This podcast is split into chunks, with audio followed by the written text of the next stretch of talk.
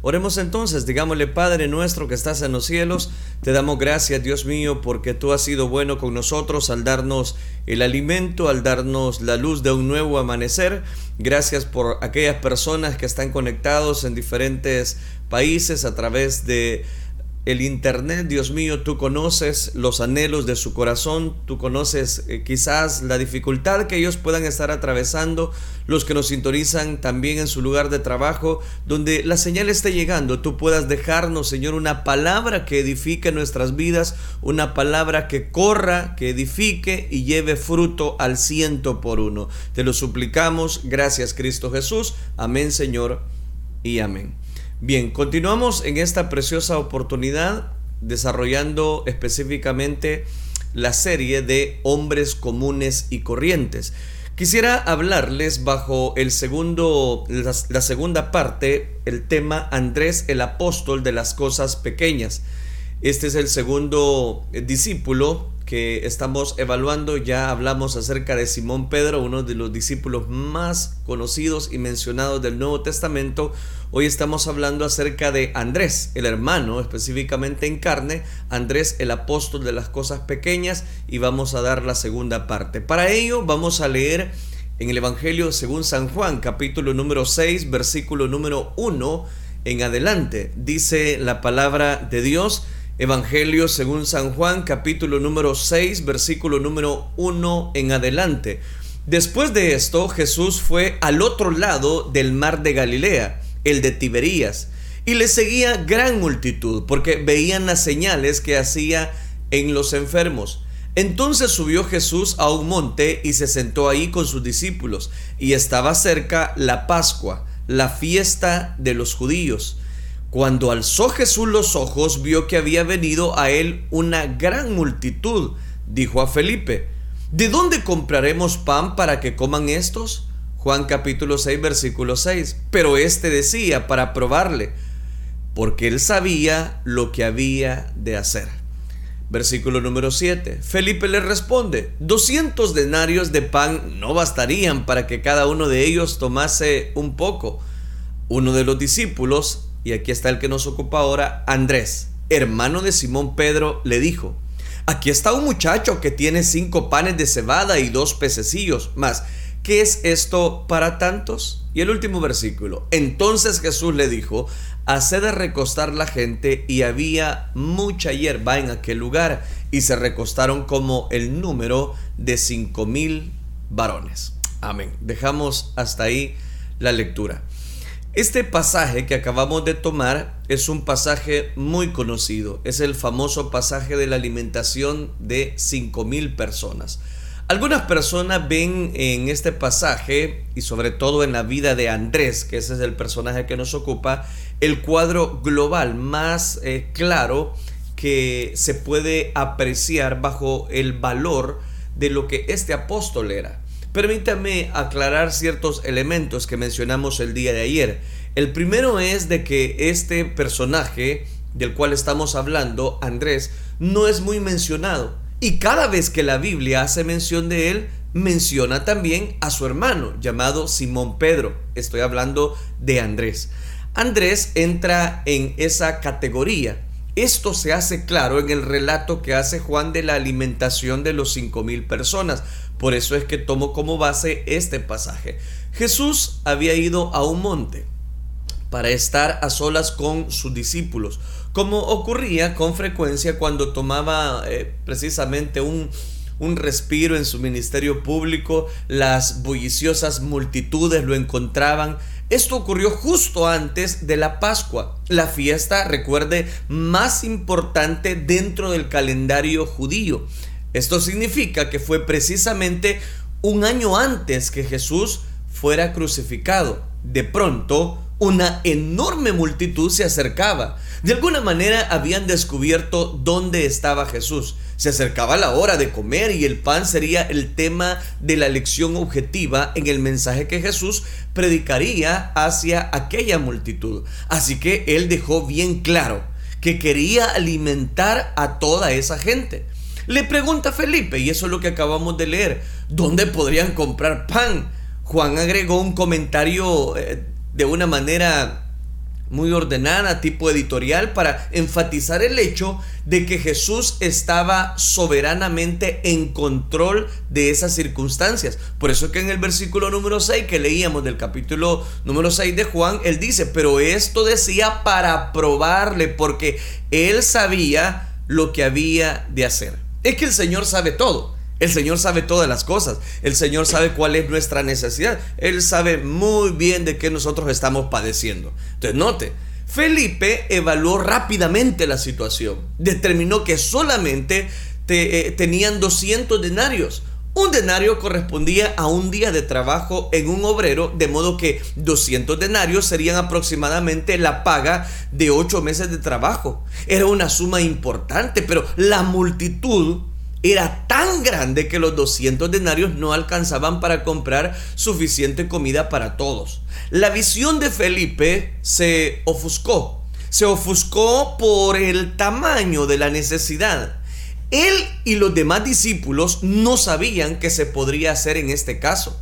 Mateo hace una referencia, porque también lo narra el Evangelio según San Mateo. Él hace una referencia de, de este incidente y dice que los discípulos le dijeron, el lugar es desierto y la hora ya pasada. Despide a la multitud para que vayan por las aldeas y compren de comer.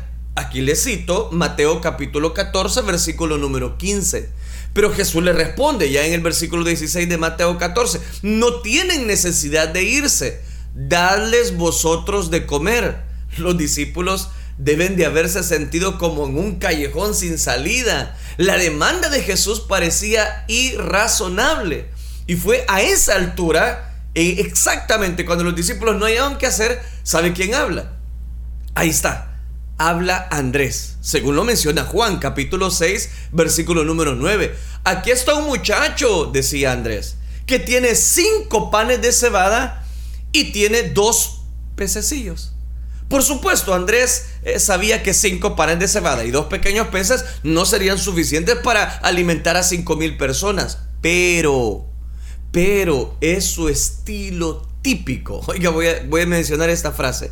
Que de todos modos trajo al niño ante Jesús. Jesús había mandado a los discípulos que alimentaran a la gente.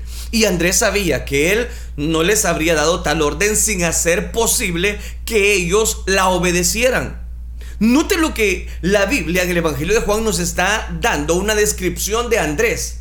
De modo que este discípulo, Andrés, hizo lo mejor que pudo. ¿Y que fue lo mejor que pudo? Identificó, identificó una posible fuente de comida y se aseguró que Jesús lo supiera. Algo en él parecía entender que nada es insignificante en las manos de Jesús. Y oiga qué interesante, y este es el punto nada es, voy a decirlo de esta manera, desaprovechoso delante de las manos de nuestro Señor Jesucristo. Puede ser muy, muy, muy ínfimo, muy mínimo lo que usted quiera poner delante de Dios, en las manos de Dios. Pero eso, puesto en las manos de Dios, hermanos, son sorpresas grandes las que Dios puede hacer. El relato continúa en el Evangelio de Juan capítulo 6 versículo 10. Entonces Jesús les dice, miren, hagan recostar a la gente. Y había mucha hierba en aquel lugar, como decía el versículo, y se recostaron como en número de cinco mil varones. Y tomó Jesús aquellos panes y habiendo dado gracias, los repartió entre los discípulos y los discípulos entre los que estaban recostados, asimismo de los peces cuanto querían. Y cuando se hubieron saciado, dijo a sus discípulos, recoged los pedazos que sobraron, para que no se pierda nada. Recogieron pues y llenaron doce cestas de pedazos que de los cinco panes de cebada sobraron lo que habían comido. Ahora, qué lección más maravillosa. Y la lección es muy conocida. No me voy a extender en este detalle, sino recuerda que quiero destacar algunos aspectos de Andrés. Qué lección más maravillosa que algo tan pequeño haya sido usado para hacer tanto es un testimonio de poder. Nada es realmente insignificante en las manos de Dios. ¿Me está escuchando? Ahí está la clave. Nada es insignificante aquello que ponemos en las manos de Dios. En Lucas capítulo número 21, versículo del 1 al 4, Nuestro Señor enseñó a los discípulos esa misma lección. Levantando los ojos, vio a los ricos que echaban sus ofrendas en el arca de las ofrendas. Vio también a una viuda muy pobre que echaba ahí dos blancas y dijo, en verdad os digo que esta viuda pobre echó más que todos. Porque todos aquellos echaron las ofrendas de Dios de lo que les sobra, mas esta de su pobreza echó todo el sustento que tenía. En otras palabras, la persona pobre que da todo lo que tiene está dando mucho más que el rico, que da una gran suma de abundancia. La habilidad de Dios para usar ese don no tiene nada que ver con el tamaño de ese don. Es la fidelidad del dador, no el tamaño de lo que se da lo que indica la medida correcta de la importancia de lo que nosotros ponemos en las manos de Dios, de lo que nosotros hagamos, eh, he puesto aquello en las manos de Dios, usted ni se imagina cuán terrible, cuántas bendiciones podemos llegar a recapitular. Esto es algo difícil de entender para la mente humana, pero de alguna manera Andrés pareció saber instintivamente que no estaba desperdiciando el tiempo de Jesús al traer esa cantidad tan pequeña. No es lo grande del regalo lo que cuenta, sino la grandeza del Dios que se le ofrece. Andrés había montado el escenario para el milagro, por supuesto, Jesús no necesitaba el almuerzo de aquel niño para alimentar a la multitud. Pudo haber creado comida para, de, la nada. Pero la forma en que alimentó a los cinco mil ilustra la forma en que Dios siempre actúa. Él toma lo que la gente le trae con sacrificio, que a veces es tan insignificante, y lo multiplica para hacer cosas monumentales. Andrés vio el valor del servicio que no sobresale.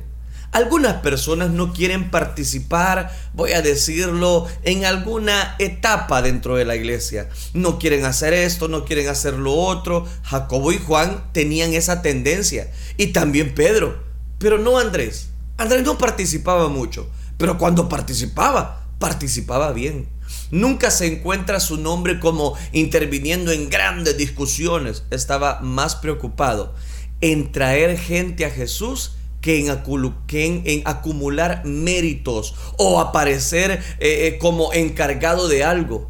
No le llamaba la atención el honor.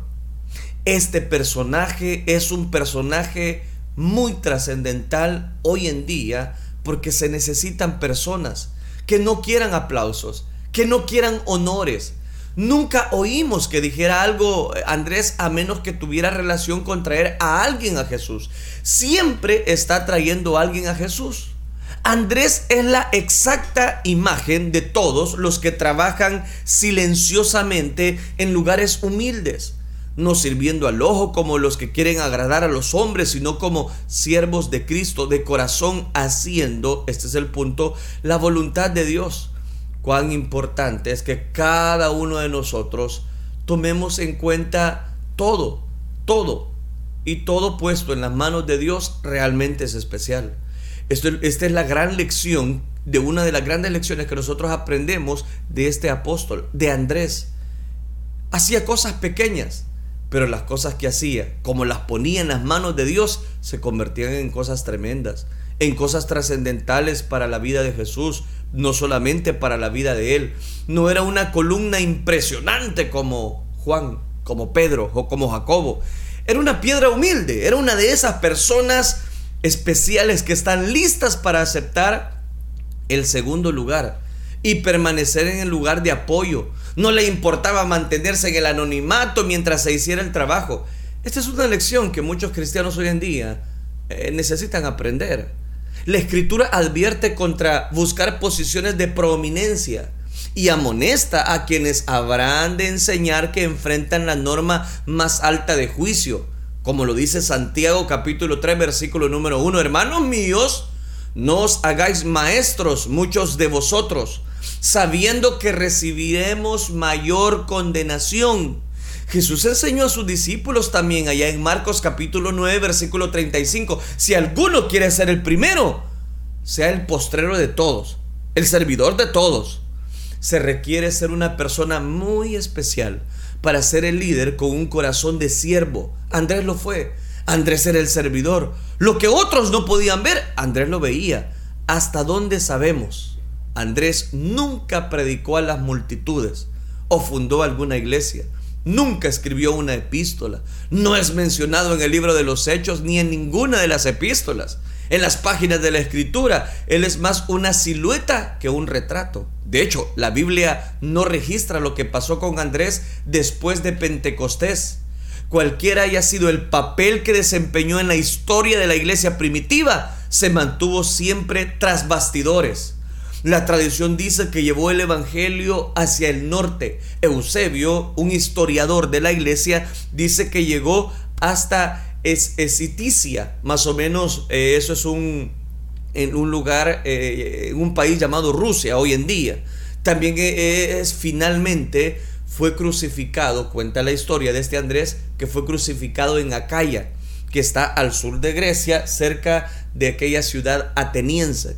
Uno de los relatos dice que llevó a Cristo precisamente a la esposa del gobernador provincial romano, lo que enfureció al esposo de ella y este quiso que ella precisamente renunciara a la devoción de Jesucristo, pero ésta se negó a hacerlo. Entonces el gobernador hizo crucificar a Andrés. Y por eso cuenta la historia que Andrés también, el apóstol que nos ocupa, murió crucificado por orden del gobernador y para prolongar sus sufrimientos, los que lo crucificaron lo amarraron a la cruz en lugar de clavarlo.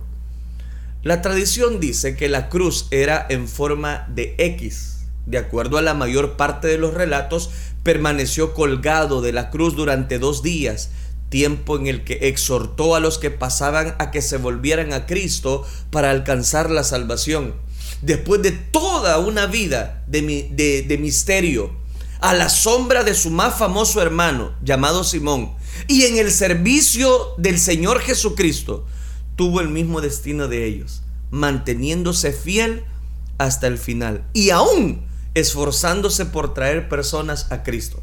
¿Sabe qué?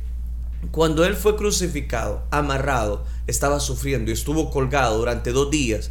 Pero cuando las personas pasaban por ahí, él aprovechaba y les decía, busquen a Cristo, busquen al Señor, busquen la gracia de Dios. ¿Fue él un hombre de poca importancia? No, fue un privilegiado. Fue el primero en oír que Jesús era el Cordero de Dios fue el primero en seguir a Cristo, fue parte del círculo íntimo y tenía acceso íntimo a Cristo. Su nombre estará inscrito junto con los nombres de los demás apóstoles en los fundamentos de la ciudad eterna, la nueva Jerusalén, según lo dice Apocalipsis. Y lo mejor que todo, tuvo toda una vida de privilegio, haciendo lo que más amaba, llevar a las personas al Señor. El pasaje que acabo de tomar de Juan capítulo 6 está llevando a un niño delante del Señor que iba a ser un instrumento para dar de comer a muchas personas. Gracias a Dios por personas como Andrés. Gracias a Dios por personas que están en el anonimato, que no quieren aplausos, pero que llevan la gente, que están ahí. Son aquellos individuos silenciosos que trabajan fielmente pero en el anonimato, dando dones insignificantes, sacrificiales, que el Señor usa para alcanzar lo más grande. No reciben mucho reconocimiento, hay que ser honestos, pero eso no les importa. Lo único que quieren es oír al Señor decir, bien hecho, siervo fiel, bien, qué bueno que lo has hecho, qué bueno que estamos reconociendo la gracia del Señor. Gracias a Dios por personas como Andrés, son los individuos más silenciosos, pero que están trabajando ahí. Son aquellos líderes que aunque nunca son mencionados en altas posiciones, pero son los que están en el campo de batalla, son los que están ahí tratando de traer al, redil a las ovejas perdidas, tratando de apacentar las ovejas, tratando de escuchar la voz de Dios y conectarse con aquellas personas.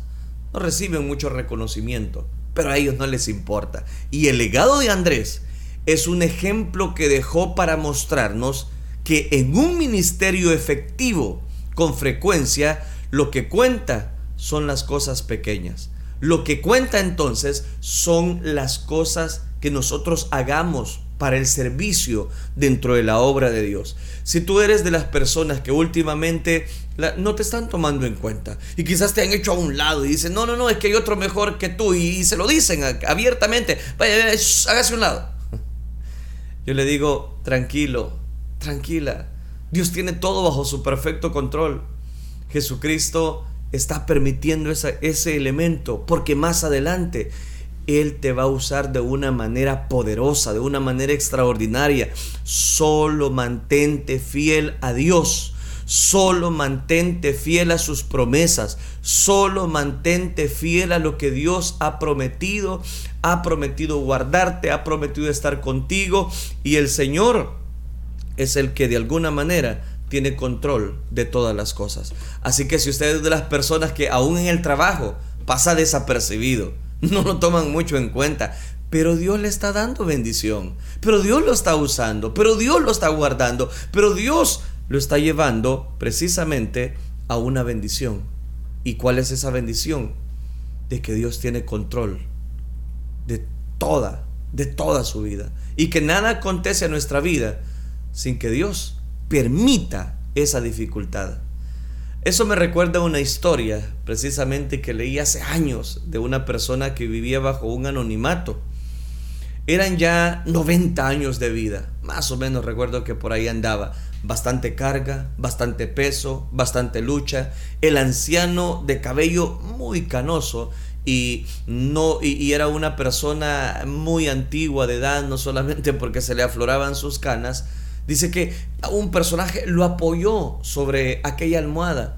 No estaba enfermo, no sentía dolores, no tenía penas ni remordimientos, no tenía ninguna angustia. Eran los 90 años que llevaba encima, desgastado, demasiados años para un cuerpo mortal. Y el anciano de cierta ciudad, en Italia específicamente, en ese país, dio su último suspiro, quedando muerto en aquel sueño. Poco después se difundió la noticia por todo el mundo y ese, ese personaje llamado Enzo Ferrari concluyó serenamente su existencia terrenal. Quien había muerto era el célebre creador de los, de los autos deportivos, Ferrari, de carrera que llevan su nombre, los famosos Ferrari.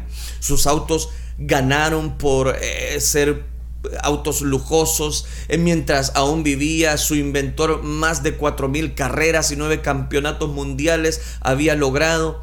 Enzo Ferrari no fue un hombre religioso. Su pasión fue la ingeniería, especialmente ingeniería automotriz.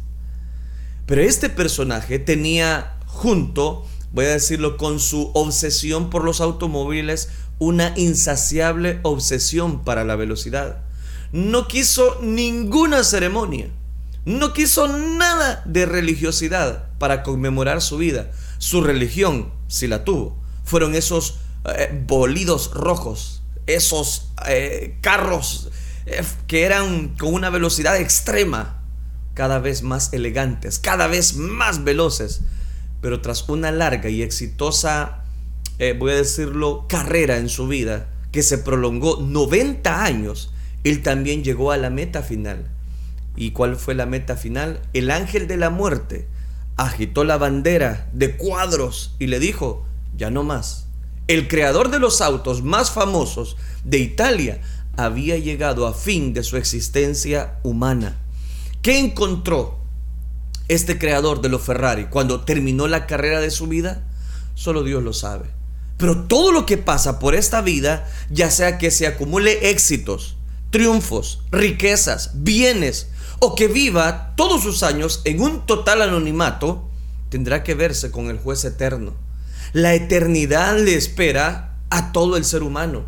La gran pregunta que nos queda hacernos para, para llegar a un común acuerdo es, ¿dónde pasaremos la eternidad?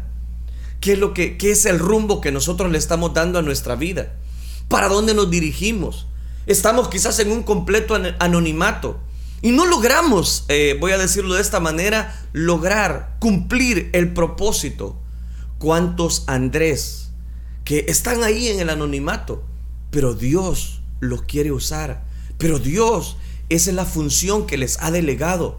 Dios ya tenía un Andrés, ya tenía un personaje impulsivo, pero también tenía un Andrés que trabajaba, que presentaba, que le llevaba que le llevaba al maestro de maestros, a Jesús, le llevaba personas para que ellos conocieran la voluntad de Dios, para que ellos conocieran al dador de la vida. ¿Cuántos Andrés estamos necesitando hoy en nuestros días? Que no buscan aplausos, que no, no buscan fama, no buscan reconocimientos, no buscan aplausos de la gente. Lo que buscan es presentar a Cristo como el único camino de Dios. Eso no solamente sucede en la farándula, eso no solamente sucede en el ámbito secular. ¿Cuántas personas por llegar a una posición como gerente en una, en una empresa, lo que hacen es pisotear, hablar mal de otros, poner en mal a, fulano, a mengano? ¿Por qué? Cuando sabemos que Dios es el que obra para bien a los que amamos a los que amamos las cosas, a los que buscamos a Dios. Andrés estaba dispuesto a presentar a Cristo como el único camino, como el que estaba ahí para ayudarles. ¿Sabe? Eso me hace pensar cuán importante es que cada uno de nosotros estemos bajo la cobertura de Dios. ¿De qué sirve? Dice Mateo capítulo 16, 16 versículo 26. ¿De qué sirve ganar el mundo entero si al final la vida se pierde? preguntó también Jesucristo en Mateo capítulo 16, versículo 26. No nos corresponde juzgar a nosotros la vida de nadie. Ningún ser humano puede decir, este es salvo o aquel está perdido. Solo Dios es el infalible juez de cada individuo. Pero recibir a Cristo como Señor, como Salvador, es la garantía absoluta de una salvación eterna. Asegurémonos, asegurémonos la gloria eterna Hoy mismo, si usted se ha alejado del camino de Dios, si últimamente las cosas le están yendo mal, ¿por qué no dejar que Dios tome el control de mi vida? ¿Por qué no dejar que Dios tome el control de mi barca? ¿Por qué no dejar que Dios tome el control de todos aquellos detalles que últimamente la vida nos está presentando? Jesucristo dice, el que a mí, el que a mí viene, yo no le echo fuera. Alléguese a Él, Él le sostendrá. Las personas siempre van a buscar donde estén, estén todas aquellas cosas que les destacan. Pero Andrés era de los discípulos que vivieron en un completo anonimato, pero porque ellos deseaban presentar siempre a Cristo como el camino de salvación. No dejes que la paz que Cristo te da se vaya de tu vida. Jesucristo dijo, mi paz os dejo, mi paz os doy, pero yo no la doy como el mundo la da. En el mundo tendréis aflicción, pero confiad, yo he vencido a este mundo. Él es el único que puede sostener nuestras vidas. Por eso podemos retomar nuevamente. Lo necio del mundo escogió Dios para avergonzar a los sabios. Y lo débil del mundo escogió Dios para avergonzar a lo fuerte. Y lo vil del mundo y lo menospreciado escogió Dios. Y lo que no es para deshacer lo que es, a fin de que nadie se jacte en su presencia. Aquí cito Primera de Corintios capítulo 1, versículo 27 al 29. No te sientas mal si eres rechazado. No te sientas mal si crees que las personas no te toman en cuenta.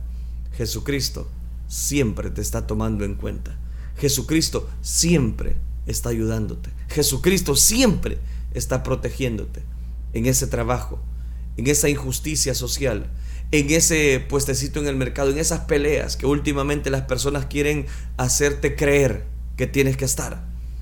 Yo, yo quiero decirte, Dios te ama como amó a Andrés y lo reconoció y lo llamó precisamente como un discípulo y como un apóstol de Jesucristo. Dios te sigue llamando, Dios te sigue tocando la puerta de tu corazón para que tú vengas a los pies de Cristo Jesús. Oremos entonces, oremos, oremos. Digámosle, Padre nuestro que estás en los cielos. Señor, te damos gracias porque tú has sido bueno con nosotros. Gracias por darnos el alimento espiritual.